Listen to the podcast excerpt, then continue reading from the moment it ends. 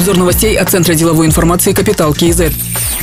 Упрощены правила по возмещению затрат экспортерам. В Министерстве торговли и интеграции уточнили, что сократили пакет документов, ввели новые виды затрат, обновили список возмещаемых товаров, внедрили градацию лимитов возмещения в зависимости от уровня передела товара. Возместить можно затраты на аренду торговых полок на внешних рынках, часть затрат за участие в зарубежных форумах, конкурсах и конгрессах, за транспортировку товаров своим автотранспортом, доставку пробных образцов для сертификации. Заявки от производителей принимают через Казахстанский центр индустрии экспорта в онлайн-формате.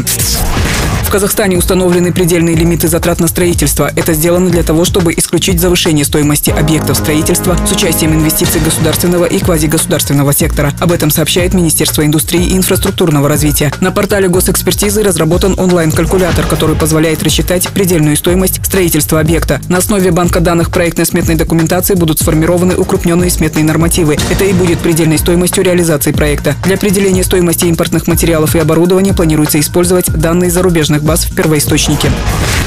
В пилотном режиме запущен Центр электронного декларирования. Он должен максимально централизовать таможенный контроль по проверке документов и сведений при ввозе товаров в страну. В пилотном проекте проверяют, правильно ли определена таможенная стоимость и классификация товаров, правомерность предоставления льгот и освобождений. При этом необходимые документы предприниматели предоставляют через информационную систему «Астана-1». На первом этапе в пилотном проекте принимают участие таможенные посты по Акмолинской, Атарауской, Костанайской и Северо-Казахстанской областям.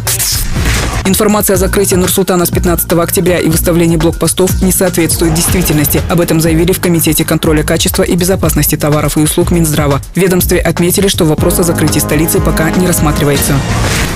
Руководителем управления здравоохранения Шимкента назначен Бакаджан Пазилов. Он в разные годы работал преподавателем в Южно-Казахстанской медицинской академии, врачом в Шимкентской городской станции скорой помощи, заведующим подразделением скорой помощи, заместителем директора по лечебной работе, главным врачом медцентра доктора Уренбаева. С 2018 года был генеральным директором медцентра Медикер Юка.